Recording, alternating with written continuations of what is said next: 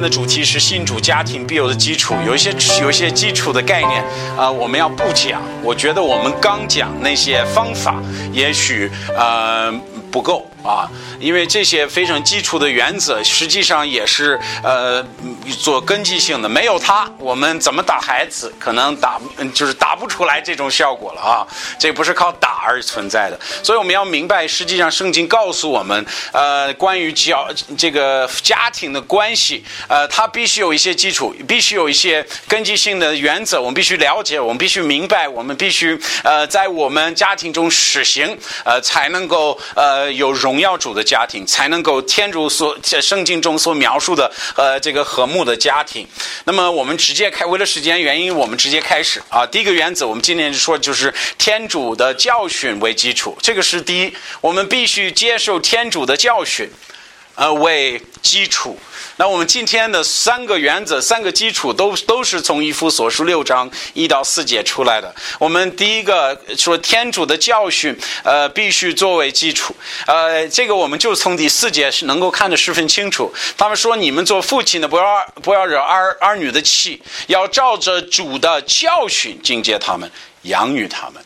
那么在这里，我们看到主的教训这个存这个呃概念的存在，要照着主的教训去呃警戒和养育我们的孩子。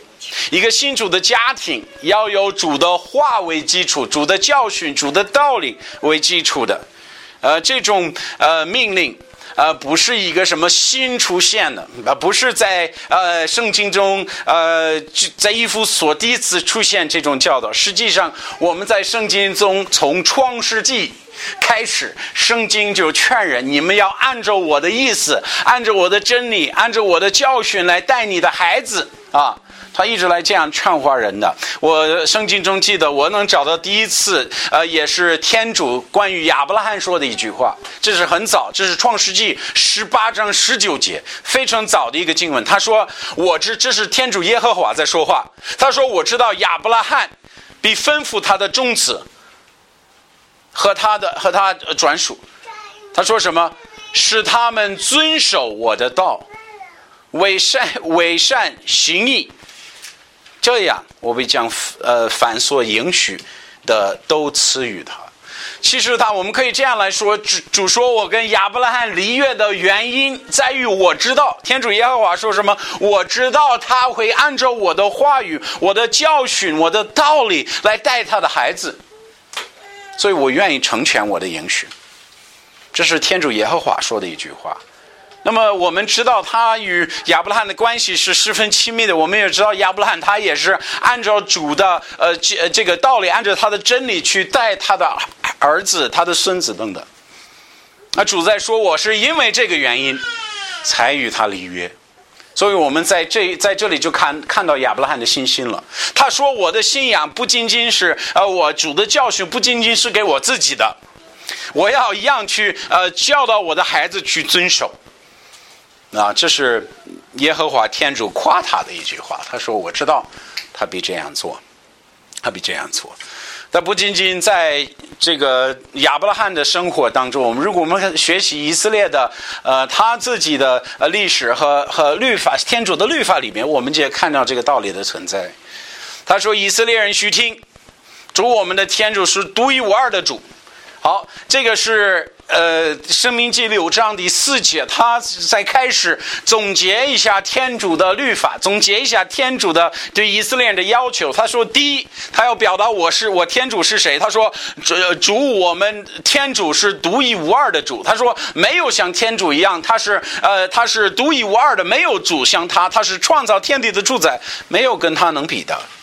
后面他说：“你们当尽心、尽意、尽力、尽爱主你的天主。”所以他说，第一件我要你们明白的事情是什么呀？第一，我是谁；第二，你应该对我有什么样的态度，这是很清楚的。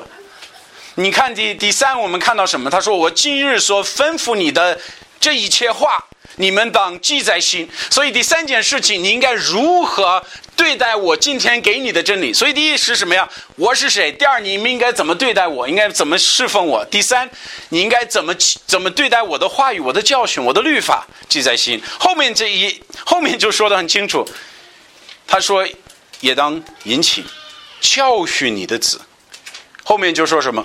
无论坐在家里，行在路上，睡卧寝起，常以于此为训语。所以在这里我们看到的很这这个在天主的律法里边是没有在呃，其实在重要的。为什么？因为主说我是谁？独一无二的天主耶和华，创造创造创造天地的主宰。好吧，你要怎么样对待我？你要尽心尽意尽力敬爱我。好。第三呢，你要记住我的律法；第四，你要教训你的子，纪念我的律法。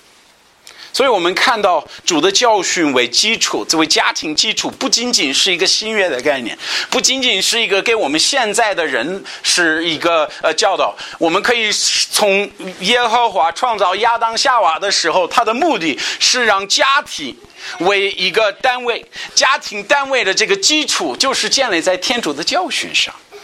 家庭的关系也要以为以这个呃天主的教训为合一的中心。好，那么这个你说也是很重要，我们教会也是很呃看重这一点。我们真主进行教会的公约也是表达表达的很清楚。我们你们加入教会的时候，我们一起承诺的是什么？我就读一段我们教会的公约。他说：“我们承我们承诺。”要维持家庭与个人的读经和祷告灵修的生活，也要按照圣经的教训警戒，比养育我们的儿女。所以，我们加入教会的时候，就是这个概念是多么的基础，多么的重要。我们加入教会的时候，我们说我要承诺，我要按照主的教训去带领我的孩子，作为我们家庭的基础。为什么？因为对于一个基督徒家庭来说，这个是十分重要的东西，不能无有的。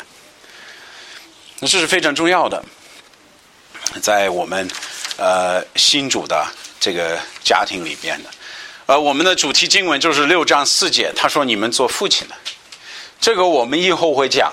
但是在这里，他把把这个责任放在谁的头上呢？放在父亲的头上，说你们要做这个。这个并不是说。”妻子啊不会参与，甚至我可以这样来说，最多因为我孩子还小，最多在家里给他们分享圣经的，给让他们背圣经，跟他们唱圣经歌的，不是我是我是我太太是我媳妇儿。但是圣经在呃这个一夫所五章告诉我们，家庭的头就是男人，就是这个丈夫嘛。那么这个责任就是他的责任，他要做。做这个事情，他要做这个事情，所以我们说第一件关键的、非常基础的原则是什么？第一，我们要以天主的教训为基础啊，为家庭的基础。没有他，我们不能有一个基督徒的家庭。第二呢，基督徒的福音为基础，基督的福音。为基础基础，你说呃，任牧师我不太理解这句话，那我再给你讲讲。那如果我们有一个荣要有一个荣耀天主的家庭，那首先基督的福音必做我们家庭的基础。我的意思是，福音是天主的大能，真正的内心改变是借着天主的福音而来。因此，我们教育的方式，孩子的呃这个各种各样的教育，并生活的方式，都要以基以天主的福音相称的。相称的，这是我的意思。呃，我曾经跟你们讲过，《一夫所书》是分成两部分，第一部分是一到三章，呃，第二部分是四章到六章。前三章、后三章，前三章讲的是救恩的道理，他讲的救恩是什么？救恩、救恩的奥妙、救恩的事实，他讲的很多关于救恩。后三章他。讲的是救恩应该如何影响到到我们的生活，四四章一节就直接开始这样来说。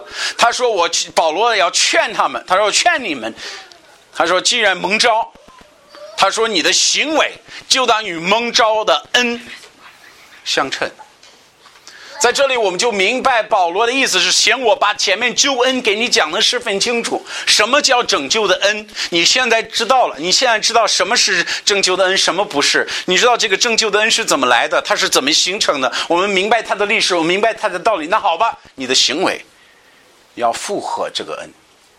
呃那么我们就在四章开始他就开始讲教会的事情在五章他就开始讲家庭的事情这个都是根据四章一节出来的都是这个道理出来的救恩应该影响我们天天的生活这就是天主的意思。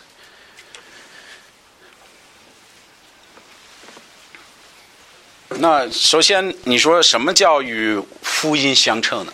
什么叫以基督的福音为家庭的基础的？首先，我的意思不是说你得逼你的孩子信主、接受信仰的。那这是第一是违背天主的事情，但第二，第二这也是伤害自己孩子的事情和行为。但是我们可以使我们的孩子借着我们的生活上的呃改变，我们天天生活上的这个力量方式，并天主的话在我们生活上的作用，给他显出福音的能力。真诚的信心会有实际的果效，这就是天主的意思。我看到我的父亲是一个什么样的人，我看到他是一个呃相信天主到底的，这个对于孩子来说也是也有很大的呃这个影响力。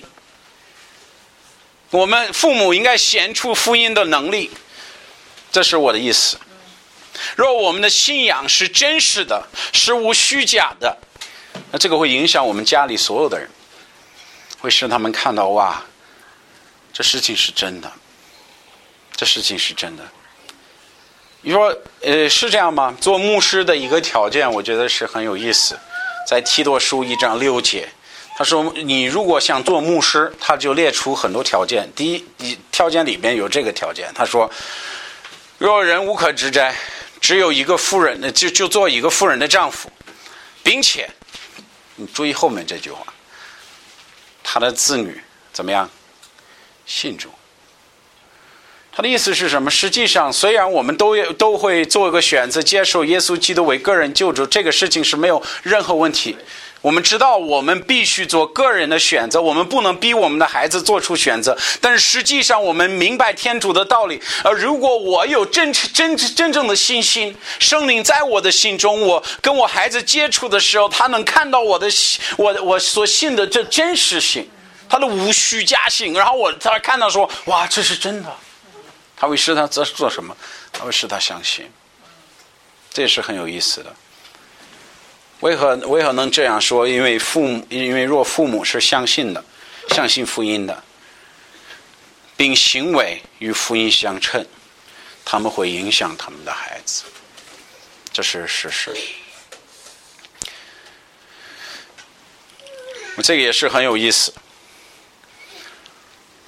我们我要你注意后面的，因为这个，嗯，可能也许你不不会意识到，我说要基督的福音为基础，在一夫所述六章一节，这是我们主题经文。他说：“你们做儿女的，你们做儿女的物，要因主顺从父母。”我要你注意的两个字，就是因主。保罗在这里。没有告诉父亲，你要教导你的孩子去顺服你，他是直接给孩子说：“孩子，你要因为主的缘故顺服你的父母。”常常会有人来问我说：“教育孩子的方法是是到你这个到底是怎么回事？你们怎么教育孩子呀？”他们不一定是呃信主的人，但是他们愿意有孝敬顺服的孩子。那这个倒没有没有什么问题，对不对？不信主的人也能培养在行为上呃顺服他们的呃这个父母的孩子，但是不能培养引主顺服的孩子，这是不一样的。你说这什么意思？我说这两个字是十分重要的。我可以把我孩子打怕了，然后我说的每一句话他都做，但是这个不等于他引主顺服的嘛。那这个区别就很大了，所以我为什么说我们要与基督的福音相称？我意思是，为什么基督的福音作为基础？因为实际上，孩子是以福音的能力，因福音的缘故，因天主自己的缘故，去顺服他的父母。你说区别在哪里？简单说，动力不同，效果也不同。我可以，孩子在我面前顺服我。他知道有呃这个呃这个惩罚的时候，他会顺服。但是等父母不在，父不在呃这个父母这个照这个管教之下，他可以随意而做，对不对？父母走了，爸说不可做这个，那孩子的罪性是什么？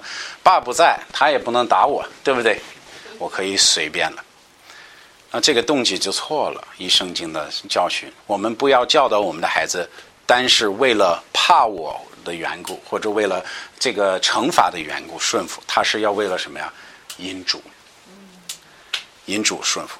这说明爸在不在，妈在不在，看见不能看见。我知道永生天主看见我做的每一件事情，而且知道我每一件思想，所以说我不会乱做。为什么？因为我要顺服我的父母，因为主知道，因为我相信主，因为我要顺服主。好，记住我们一夫所书五章在开始家庭学习的时候提到的第一节经文，他说什么？我们要以敬畏主的心彼此顺服。这个也是向孩子说的。那么，如果我们福音为家庭的基础，如果基督的福音为家庭的基础，我们的孩子也会以福音的力量去为了主顺服，因主顺服他的爸妈，而不仅仅是为了他爸妈顺服他爸妈。这个区别是存在的。孩子就会怎么样？他会为了天主的荣耀顺服他的父母。那这个区别就存在，就存在很大的区别。我可以为了惩罚，我可以为了我父亲，我可以为了自己的荣耀。实际上，我们知道夸孩子也是有作用的。我可以夸我的孩子，我这个孩子哎呦特别听话，你干的特别漂亮，对不对？这事情特别好。呃，以后孩子也会做，但他做的动力在哪里？他的目的是什么？他是为了你夸他，他是为了自己的荣耀。但是我们要培养的孩子，不是一一些这这些动原因去顺服的，他是什么因主顺服的，他是因主顺服的。这个需要什么？这需要福音做家庭的基础，这需要主福音的大能去改变我们的孩子，不是自己改变我们的孩子，不是把我们的孩子打怕打怕了，是让天主与孩子建立密切关系。我的孩子与天主的关系使他怎么样顺从父母。这个和世界的方法是恰恰相反，啊，所以这个我们要明白。但是这个我们知道，这个道理不是什么新的道理。嗯，你你看第六节，他后面说的一句话，他说：“这是这是什么理所当然的？什么理？我问你，这里的意思，他什么理？是是天然的理？大家都知道，孩子该顺服他的父母。不，为什么不能说不？因为他说‘因主’这两个字。”那这个理是什么理？这就是我们救恩的理，这就是天主爱我们、拯救我们的理，明白吗？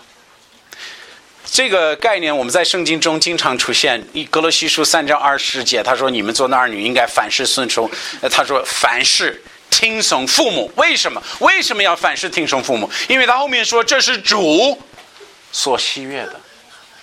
他没有说这是父母所喜悦的，他说这是主所喜悦的。因此，孩子顺从的听从，在凡事上顺从他父母的呃动机在哪里？他在于是天主得到喜悦，而不是是父母得到喜悦。如果我唯一对孩子的要求是什么？让我高兴，我高兴你就没事了，对不对？这是错的。我要我孩子做什么？而我孩子求主的喜悦，主高兴吗？为什么打孩子的时候要提你？我打你的原因是因为你违背天主的话语，因为你有罪，因为你违背天主的命令，所以我要惩罚你。不是因为我讨厌你，不是因为你没你只是光没有听爸爸的话，是因为你没有听天主的话。我们要蒙谁？我们要。求谁的血？我们要求天主的血，这就是从小的时候开始，就必须从小的时候开始。我们在个那个《伊夫所是三章十八节，他也是关于呃这个呃妻子顺服丈夫也是这样说的。他说理所当然，什么理呀？这什么理呀？天然的理不是，它是福音的理啊！这我们要明白，这我们要明白的。后面就是《伊夫所是五章二十五节，你们做丈夫的。也要疼爱自己的妻子，正如基督疼爱教会一样。他以什么理由来劝我们疼爱妻子？以基督爱教会的理由，明白吗？我们无论是哪一个这个角色，丈夫、妻子、孩子、父母角色，我们都应该为了荣耀天主而活着啊！我们所有的行为的目的、动机，应该是为了求天主的喜悦。这个必须从孩子的时候、小的时候开始去培养我的孩子。我们要求主的喜悦。为什么？因为顺从父母是从因主顺从，不是因父母顺从。不是因骄傲顺从，不是因荣耀顺从，不是为了别人夸你顺从，他是因主顺从，这个就很重要了。所以说，我们要以基督的福音为教会的开始，呃，一个基础啊，这个很重要。下面最后一个就是基督的教会为基础，基督的教会为基础，那这个是十分重要的。好，那么基督的教会，你说这个是很奇怪。你这个从那个，呃，这个原这个咱们香香文是哪儿找出来这个教会这个概念？我给大家分分析一下，你看能不能找到？好，《伊夫所六章一节，他说：“你们做儿女的，勿要因主顺从父母。”你说你这句话是什么意思？你做你从这句话哪里能找到教会为家庭的基础呢？首先。伊夫所书是谁写的？他是保罗写的。他是保罗写给谁呀？写给伊夫所教会的人。他写给伊夫所教会的人的时候，他是什么个方式？他写信聚会的时候，他们拿拿起这个书信来读、阅读，给谁阅读？给教会的人阅读。你注意到什么了没有？他这里没有说你们的、你们父母要教导孩子顺服。他直接向孩子说话的，天主是直接向孩子说话，什么意思？保罗没有说你们做父母的要教训你们的儿女顺从顺呃呃顺服你呃这个呃做顺服的儿女。保罗也没有吩咐诸诸儒学的老师要教导孩子顺服，没有。保罗是直接向孩子写信说你们要顺从你们的父母。我想表达的意思是什么？孩子当时在教会的场所，伊夫所教会的牧师打开读保罗写的书信的时候，孩子们在那里听。要不然他不能说：“孩子，你们要顺服你们的父母。”这是我的意思。保罗是向哪些哪些人呃这个人写信呢？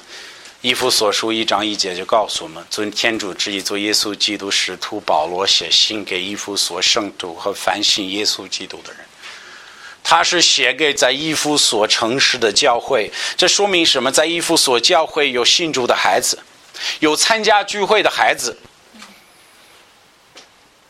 圣灵还感动保罗，专门给这些在场的儿女写两句话。好，你想想这道理，这很重要。这圣经的例子多的是，我们在教会书信看到很多直接向孩子说话的经文。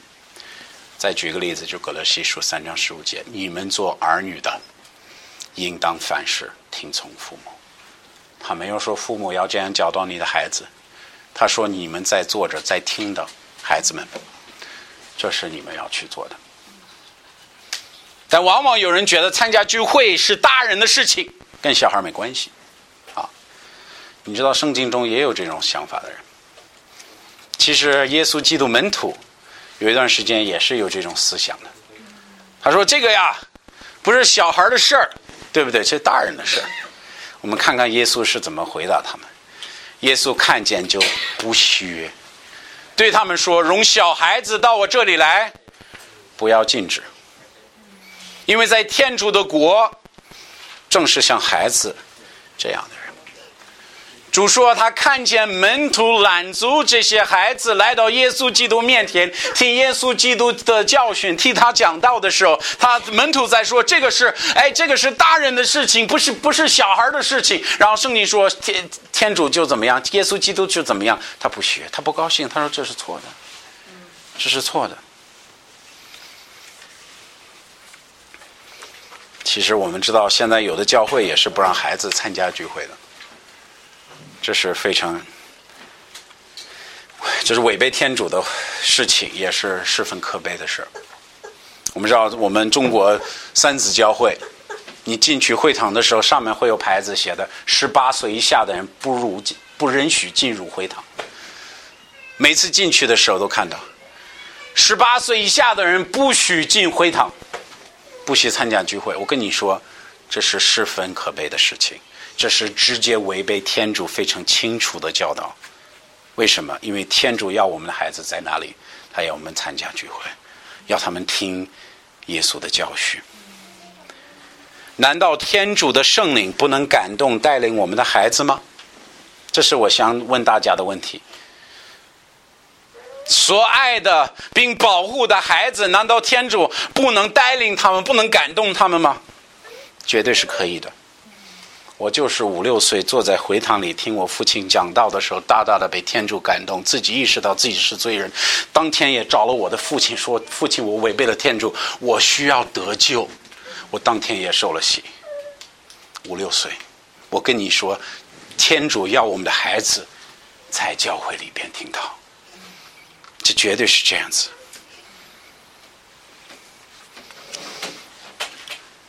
圣经的榜样。我要看圣经的榜样，《生命记》三十一章十一节，《生命记》三十一章十一至十二节，圣经中很多这种榜样。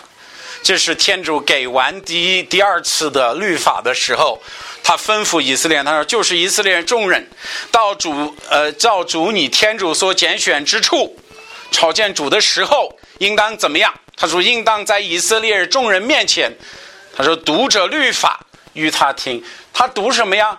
我不知道你看过《生命记》了没有？它特别长，读的话好几个小时。他讲的，他说续讲什么呀？男妇老幼和住在你们城内的客旅聚集了来，使他们听见，使他们学。我跟你说，我们在圣经中从。摩西那时候开始，他们聚会的时候，就有孩子在会堂里听听的讲道。他打开主的律法，每一次也要读一遍，从头到尾读一遍，说孩子必须在那里主明明清就清楚的提到啊，不只是男人，他说男人、女人、老人、年轻的都要在那里，都要在那里，不仅是这一次。约书亚记这个八章十五节，再有摩西所吩咐的话，耶稣亚都宣都宣读在以色列会众。好，我跟你说，摩西，我们今天要读摩西所写的呃话，我都给你读出来，你们早就跑了，估计到今天晚上都吃不上饭了。我们还在这儿读，但是他说读完的时候，他说叫谁来呢？他说众人、妇人、子女。并其中来住在你们中间的可旅，他后面说什么？没有一句不宣读的，没有一句。意思是什么？约书亚这这个信心很大，我估计他嗓子也很厉害。那么多孩子在那儿坐着，坐了一天了。但是这个给我们一个非常清楚的榜样。这个榜样是什么？就是。主要我们孩子跟我们一起聚会啊，我们的孩子必要要到聚会场所，为什么呀？因为我们我们愿意有顺服的孩子，我们愿意有呃得主希愿的孩子，我们愿意有跟从真道的孩子。但是我跟你说，天主必须在我们孩子的心中做事情，不带他来，还不如不教他了，让他自己自己随着自己的意思去行。为什么？因为不给天主这个机会啊。多少人坐在这个青青年人，这个呃这个少年人在坐在聚会的时候被主感动，做出大大的选择。耶稣在讲道的时候，他自己也欢迎小孩子参加。我今天要提醒你们，在这里坐的孩子们。所有的青年少年，在你牧师讲道的时候，这是跟你直接有关系的。主要通过这些时间感动你的心，要使你意识到你不足之处，要使要建立与与与与你建立非常密切的关系，要你认识他，要你晓得他的道理，要你有智慧。所以我们做这的小孩，你别觉得这是我父母的事情，这跟我没关系。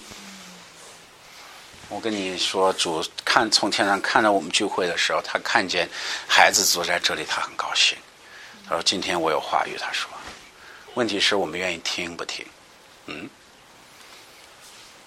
但是现在我们父母不知道我们怎么想的，连孩子孩子都不带到会堂里面，或者有的有的聚会场所，他行带到教会里边，但是把孩子拉到其其其他地方去玩去了，然后就有大人在这听。然后这个孩子十八岁的时候，呃，二十岁上大学毕业之后，自己跑了一点信仰都没有，觉得哎，这我我问题出现在哪里啊？啊？我可以指出你的问题，很明显，你没有把孩子带到教会来。这是主愿意通过聚会来感动你，改变你的孩子，教导你的孩子，带领你的孩子，使你孩子有智慧，是让他明白一些事情，让他懂事。但是我们以为啊，这只是大人的事情，这只是大人的事情。特别是在中国，我跟你说，在中国说啊，这小孩儿跟信仰没关系，等他二十一岁再自己做选择就好了。没有，我跟你说，这个这个这谎这这谎就是从撒旦自己口里出来的，欺骗了许多人了。你等他二十一岁，让他自己做选择吧。那好吧，你等着看看吧。多少在在基督家基督教家庭长大的孩子就是这样学坏的，就这样跑掉的，啊？难道一个五六七八九岁的小孩不能懂事，不能意识到自己的罪，不能做一个清一个清楚的选择？他可以做到的，他完全是可以做到的。我的经历也是如何，我就是这个环境长大的。我就是因为坐在回堂里周日讲道的时候，听到我父亲讲关于福音，我明我明确的记得圣灵感动我的心。之前没想到我是有罪人，之前想的我违背父母，我撒谎，我骗人，我偷东西，呃，都都会有任何的这个这个这个不好或者惩罚，我都不知道了。但是当天我记得，我就意识到，我的妈呀，我违背一个永生创造我的主宰。我相当有责任了，五六岁的小孩这是怎么做的？这是因为我父父亲很重视教会，让教会的生活做我们家庭的基础，这十分重要的，这十分重要的。我的孩子，我要他明白，在在父亲的生活当中，教会是不可无有的。我每一次去聚会，我要带他。我记得我小的时候很很不理解的一件事情，当时也是很小，七八岁了。我们上午会有聚会，我爸会给我们讲道。讲道呢，他周日晚上、下午都有不同的插经。然后我们去的时候，我们都是全全家都去。然后我。好几次心不敢说出来啊，因为我知道我爸特别重视这个事情，但心里很多次想这个问题：我们都已经聚会过了，怎么下午还得两三次了？啊！但是随着慢慢成长，我明白，我的妈呀，我爸在给我的榜样，他使我明白主的意思，他使我明白主的旨意，使我有智慧，使我能够与天主建立密切关系的。我感谢我爸，他这样做。我们的父母也要做出同样的选择，啊，我们要以使教会做我们家庭的一个基础，我们不能忽略它。我们说我们不不能忽略的三件事情，第一就是天主的教训。我们不仅仅是要教导我们的孩子，我们要实行出来给孩子看的。